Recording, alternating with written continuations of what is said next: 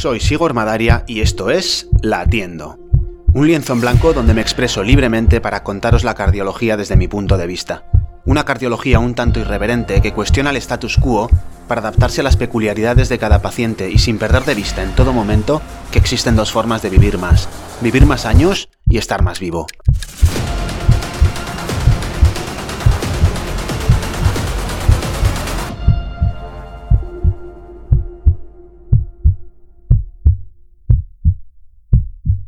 Después de un tiempo apartado de la cardiología y más centrado en el tema del insomnio, que era un tema del que me apetecía hablaros y del que seguiré contándoos cosas, he querido hacer un parón y empezar a intercalar casos más propios de la cardiología deportiva.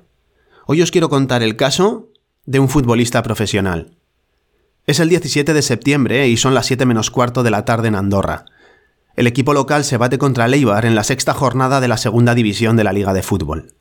El tiempo es bueno, el ambiente en las gradas animado y el partido cursa sin goles por ahora. De repente, Juan Berrocal, jugador de Leibar, parece indispuesto. Se lleva la mano a la parte de atrás de la pierna por lo que parece, a priori, una lesión en los isquios. Juan había sido jugador del Sevilla hasta la temporada anterior y había fichado este año por el club armero como una pieza clave en el objetivo del club para esta temporada. Volver a figurar en la lista de los 20 equipos que compiten en la más alta de las categorías de la Liga Nacional de Fútbol. Pero en esta ocasión, Juan no va a poder continuar con el partido. En el minuto 16, él mismo pide el cambio. Abandona el campo y en su lugar entra Ferrao Venancio. Después, Juan permanece en el banquillo sin decir gran cosa hasta que acaba el partido con un desafortunado 2 a 0 favorable al equipo local. Por lo que se cuenta y a criterio del equipo técnico, la salida de Berrocal del partido fue determinante en el resultado. Tras el partido, Juan se acerca a Xavier Valencia, que es el médico del club, y le dice, Xavi, que no es una lesión muscular, que es lo del corazón. Xavi le dirige una mirada que denota algo entre confusión y preocupación.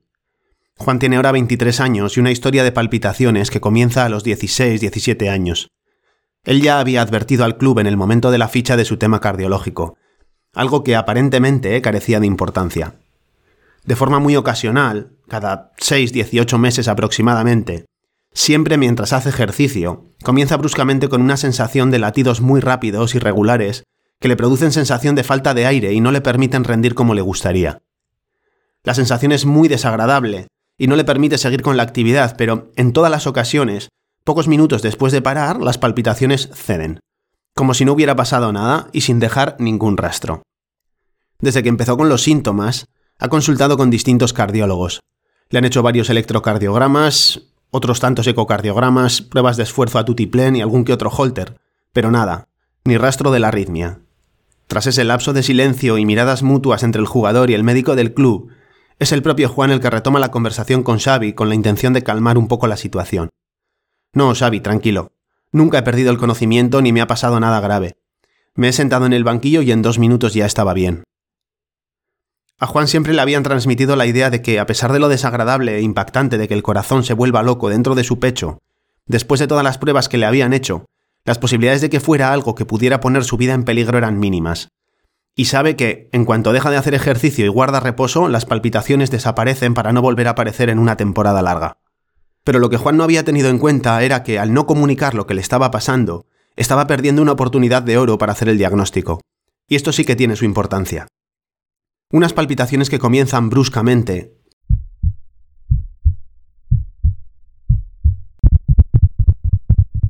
Que son rápidas, regulares, y que también ceden bruscamente.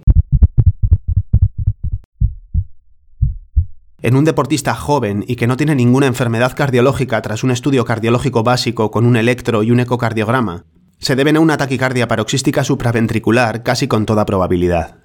Además, la duración de minutos de los episodios de palpitaciones, los episodios tan aislados y esporádicos y la evolución de los síntomas a lo largo de los años refuerzan aún más esta hipótesis. Os voy a explicar lo que es una taquicardia paroxística supraventricular. En el corazón sano, el impulso eléctrico se genera en la aurícula derecha, que es la primera cavidad cardíaca o cámara a la que accede la sangre que se ha utilizado en el organismo. Hasta allí llega del sistema venoso y desde aquí, desde la aurícula derecha, la actividad eléctrica se propaga en una onda o frente de activación divergente que invade ambas aurículas. Así se produce la contracción auricular y se bombea la sangre que ha llegado a través de las venas en dirección a los ventrículos. Después, la actividad eléctrica que ha producido el latido auricular converge de nuevo en un nodo, justo en la unión entre las aurículas y los ventrículos. En este nodo se detiene, hace una pequeña pausa de unos 120-200 milisegundos aproximadamente, que sirve para que se terminen de llenar de sangre ambos ventrículos. Una vez que los ventrículos están pletóricos de sangre, la actividad eléctrica retoma su viaje desde el nodo auriculoventricular hacia los ventrículos a través de unos cables llamados ramas y o fascículos y fibras de Purkinje, de forma muy ordenada y coordinada para invadir todo el miocardio ventricular, toda la masa muscular ventricular. Y así se produce una contracción exquisitamente sincronizada de toda la masa muscular ventricular. Así se expulsa la sangre de los ventrículos a la circulación arterial desde el ventrículo izquierdo a la circulación arterial general y desde el ventrículo derecho a la circulación arterial pulmonar. Y así se produce el latido y la onda de pulso. En el corazón normal, cuando la actividad eléctrica ha invadido todo el miocardio ventricular, ya no tiene a dónde extenderse y se extingue, como cuando un incendio llega a un cortafuegos y ya no tiene más que quemar. Entonces el miocardio se recupera y espera con paciencia otros 350 o hasta 1500 milisegundos hasta que llegue otro frente de activación enviado por el nodo sinusal, que es el marcapasos natural ubicado en la aurícula derecha que empezó toda la secuencia que acabamos de explicar. Pero en las taquicardias paroxísticas supraventriculares la secuencia no se produce de esta manera. Conectando las aurículas y los ventrículos, además de la puerta fisiológica de entrada de la electricidad a los ventrículos, que es el nodo aurículo ventricular del que ya hemos hablado, existe otro cable adicional que conecta las aurículas con los ventrículos. Hay dos puertas, no una. Dos, ¿vale? Esto es clave. En ocasiones, cuando las condiciones son favorables, por ejemplo, por la adrenalina de la actividad física, o por impulsos eléctricos que se producen de forma prematura o por lo que sea, la actividad eléctrica puede llegar a quedar atrapada en un circuito que se genera entre la puerta de entrada fisiológica, el nodo auriculoventricular, y ese cable extra en un bucle infinito de actividad eléctrica frenética, como un coche girando a toda leche en un scalestric. Las taquicardias paroxísticas supraventriculares no están en la lista de causas de muerte súbita en los deportistas, pero aunque sean un tipo de taquicardia muy habitual y benigno, como la situación hemodinámica que producen no es ideal, perfectamente pueden arruinarte un partido. El bucle de actividad eléctrica, el scalestric, genera impulsos eléctricos que se transmiten de forma muy rápida a las aurículas y a los ventrículos, a un ritmo de hasta más de 180 latidos por minuto, que es la duración del ciclo del circuito de reentrada, o lo que es lo mismo, lo que tarda la actividad eléctrica en recorrer el bucle, lo que tarda el coche en dar una vuelta al Scalestric. Solo a modo de anécdota, ¿no sabéis cuántos pacientes que están etiquetados de ataque de pánico lo que tienen en realidad son episodios de taquicardia paroxística supraventricular mal tolerados subjetivamente y asociados a una descarga adrenérgica importante. Bueno, pues esos ataques de pánico tienen cura. Así que ojito con los episodios de ansiedad aguda que muchas veces los médicos tenemos el gatillo muy fácil para soltar aquello de será ansiedad. Y con los dolores torácicos pasa lo mismo. En vez de intentar averiguar qué puede ser el dolor, se suelta eso de será ansiedad o será muscular y el paciente se queda con su dolor y con su cara de idiota por la ligereza con la que se ha hecho el diagnóstico. Pero retornando de la fuga de ideas a las taquicardias paroxísticas supraventriculares. Estas son ritmos muy rápidos que, además, no respetan la sincronía o la secuencia óptima de activación o de contracción entre las aurículos y los ventrículos, y cuando los ritmos son tan rápidos y no respetan la sincronía auriculoventricular normal, comprometen el correcto funcionamiento del corazón. Si simultáneamente el organismo se ejercita, regará de adrenalina el circuito, acelerando su ritmo aún más, como cuando aprietas el gatillo del scalestric. Así se pueden alcanzar frecuencias cardíacas de hasta 240-250 latidos por minuto, y esto produce todavía más compromiso hemodinámico. Además, durante el ejercicio, los músculos le solicitan al corazón una cantidad de sangre extra para poder mantener el trabajo que están desarrollando. Lo que pasa es que ahora el corazón no puede satisfacer las demandas de los músculos y en el mejor de los casos, el rendimiento del deportista se verá limitado. Pero podría ser incluso peor. Podría darse el caso de que los músculos y el cerebro acabarán compitiendo por el limitado gasto cardíaco, y así, el cerebro podría verse privado de la cantidad necesaria de sangre para mantener la conciencia, y podría producirse un inoportuno síncope. Esto es raro, pero no es imposible.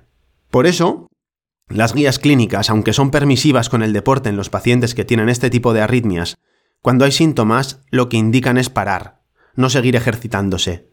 quizás en lo que sí que son restrictivas, es en la recomendación de evitar aquellos deportes en los que una eventual indisposición pudiera ser peligrosa, deportes de velocidad, agua y alturas.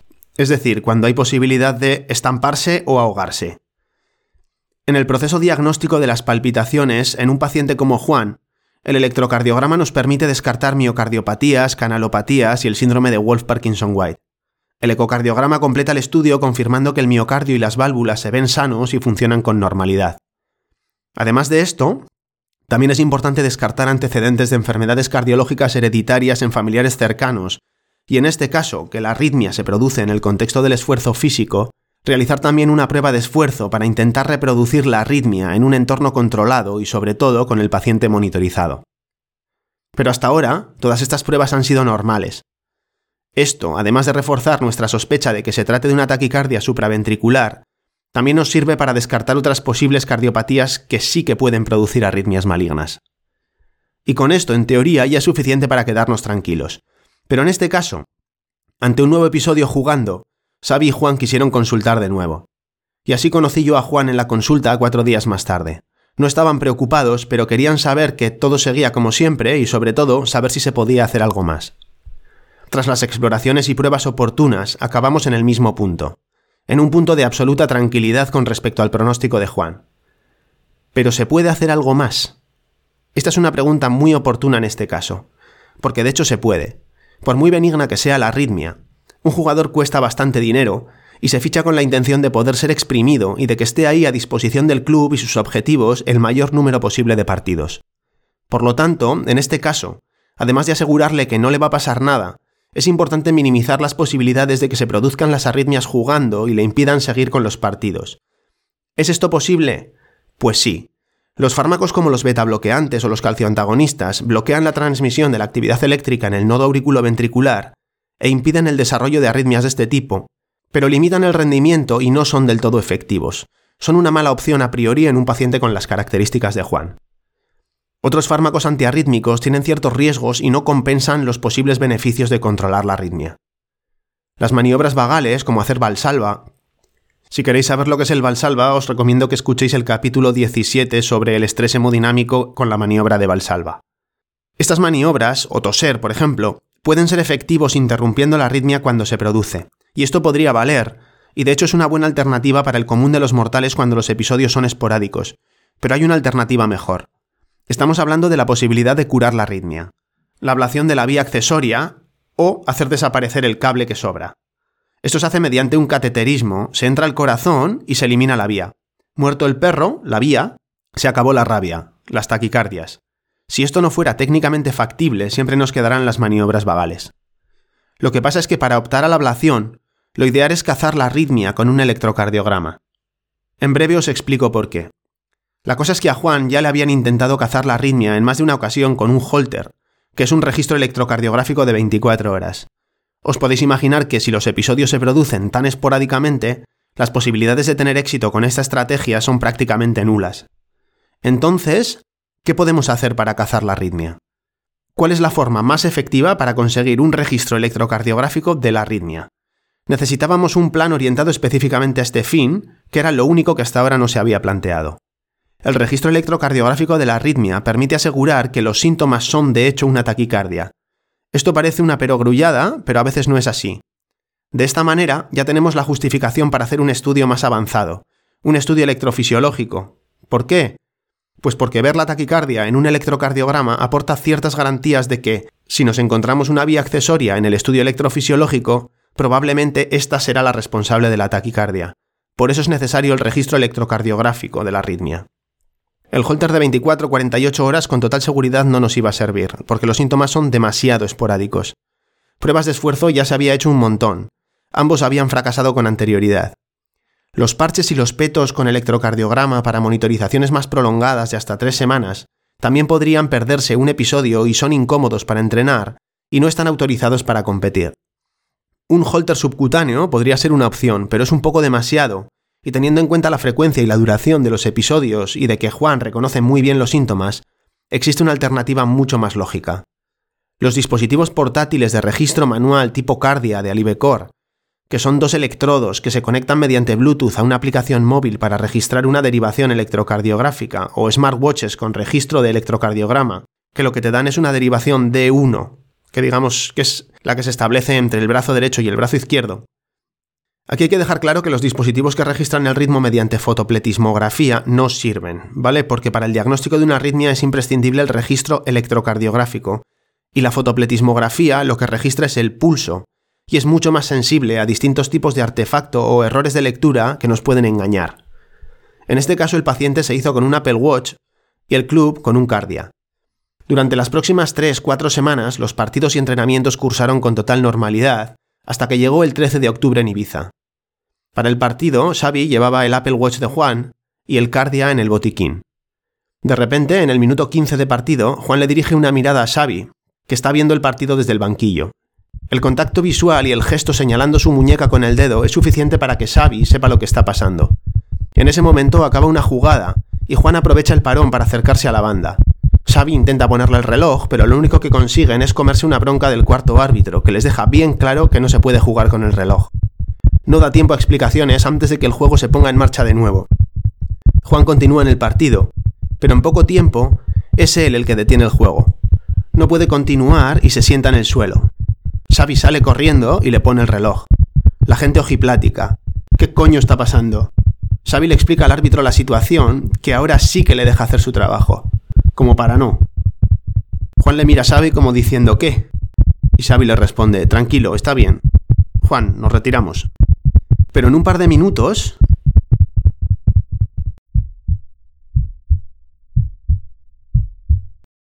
Justo antes de que se produzca el cambio, Juan nota cómo se detiene la taquicardia y retoma de nuevo el partido sabiendo que no le va a volver a suceder. Hace un partidazo y terminan con un resultado favorable a Leibar de 1 a 2. Por fin, después de más de 10 años, se consigue registrar la taquicardia de Juan. En este caso durante un partido. Una taquicardia regular de QRS estrecho, exactamente el tipo de taquicardia que se sospechaba, pero con la salvedad de que ahora dejaba de ser una sospecha para ser un diagnóstico de certeza. Este es el pase para el estudio electrofisiológico y la ablación, el tratamiento curativo definitivo de la taquicardia. Se programa el cateterismo para el 14 de diciembre. Mientras tanto, en algún entrenamiento y durante el calentamiento contra el Cartagena el 27 de noviembre, se repiten los síntomas. Pero ahora ya falta poco para el estudio y el tratamiento curativo, y esto da cierta tranquilidad, porque parece que la arritmia está cogiendo carrerilla. Por fin llega el 14 de diciembre del 2022, Juan se tumba en la mesa del laboratorio de electrofisiología. Los compañeros electrofisiólogos le pinchan la vena antecubital y la vena femoral para avanzar dos catéteres encorchetados con una veintena de electrodos hasta su seno coronario y hasta el corazón derecho, y empieza el festival. Un baile frenético de rayas, pitidos y estímulos eléctricos que constituyen una suerte de registro de actividad eléctrica del corazón, precisamente desde dentro del corazón. Todos ellos plasmados en una línea de tiempo que son todo un lenguaje, pero un lenguaje solo apto para electrofisiólogos. Es como el Klingon, pero codificado en Morse. Por eso, aunque ellos en un acto de humildad se hacen llamar electrofisiólogos, lo que son en realidad es electrocriptólogos. Y no se sabe si por efecto huevo o efecto gallina, pero también es la razón por la que todo electrofisiólogo que se precie tiene también un toque peculiar. En definitiva, después de un rato enviando estímulos y registrándolos en distintos puntos, consiguen inducir una taquicardia que reproduce los síntomas de Juan, por fin, así, localizan la vía, una vía accesoria o extra localizada en el propio nodo auriculoventricular. Y ahora que saben dónde está, acceden con un catéter de radiofrecuencia y se disponen a ablacionarla. Así tres veces hasta que por fin fulminan la vía accesoria. Identificar o documentar la arritmia mediante un electrocardiograma antes del estudio electrofisiológico es un punto clave del diagnóstico porque la inducibilidad de una arritmia en el estudio electrofisiológico no necesariamente tiene por qué ser el origen de los síntomas del paciente. A veces, aunque haya perro, vía accesoria, no hay rabia, arritmia. Y la presunta rabia, las palpitaciones, no eran debidas al perro, la vía, sino a un gato, que pueden ser otras arritmias diferentes o molestias que no tienen nada que ver con el corazón. Es decir, que el paciente, con sus palpitaciones, a veces nos da gato por liebre o en este caso, gato por perro con el riesgo de ganarse un procedimiento de este tipo y de seguir con el mismo problema. Esto es raro, pero podría pasar. Y estos son los pormenores del caso. No es un caso que destaque por la malignidad o la espectacularidad de la patología del deportista, ni por lo delicado de la estrategia de gestión de riesgo, ni por las estrategias para minimizar las potenciales consecuencias de un desenlace catastrófico. No es un caso espectacular en absoluto, es solo un caso que ilustra muy bien la aplicación diagnóstica de los ya tan extendidos electrocardiógrafos de pulsera o de nivel usuario, en un contexto en el que la arritmia había eludido más de 10 años de valoraciones médicas y cardiológicas, y en el que la monitorización electrocardiográfica era complicada o sencillamente imposible en el caso de los partidos. La estrategia diagnóstica está además en consonancia e ilustra muy bien el reciente documento de posicionamiento de la Asociación Europea de Ritmo Cardíaco sobre el uso potencial de este tipo de tecnologías, con la peculiaridad de que el diagnóstico hecho de esta manera se convierte en la puerta de entrada al estudio avanzado de la arritmia y finalmente al tratamiento curativo que en última instancia redunda en el rendimiento deportivo y en la satisfacción de las expectativas del deportista y en este caso también del club. Gracias por escuchar el capítulo hasta el final. Si te ha parecido interesante, premialo con likes, me gusta, estrellas y recursos semejantes de sus respectivas plataformas y suscríbete al podcast. Te avisaré de cada nuevo episodio. Además, comparte el contenido con tus amigos y conocidos. Con eso me ayudas a mí y quizás a un tercero a recuperar la esperanza de seguir latiendo. Por último, si tienes algún problema cardiológico y sientes que necesitas ayuda para llevar una vida activa y adaptada a ti, contacta conmigo a través de mi web sigormadaria.com. Nos vemos en el próximo episodio.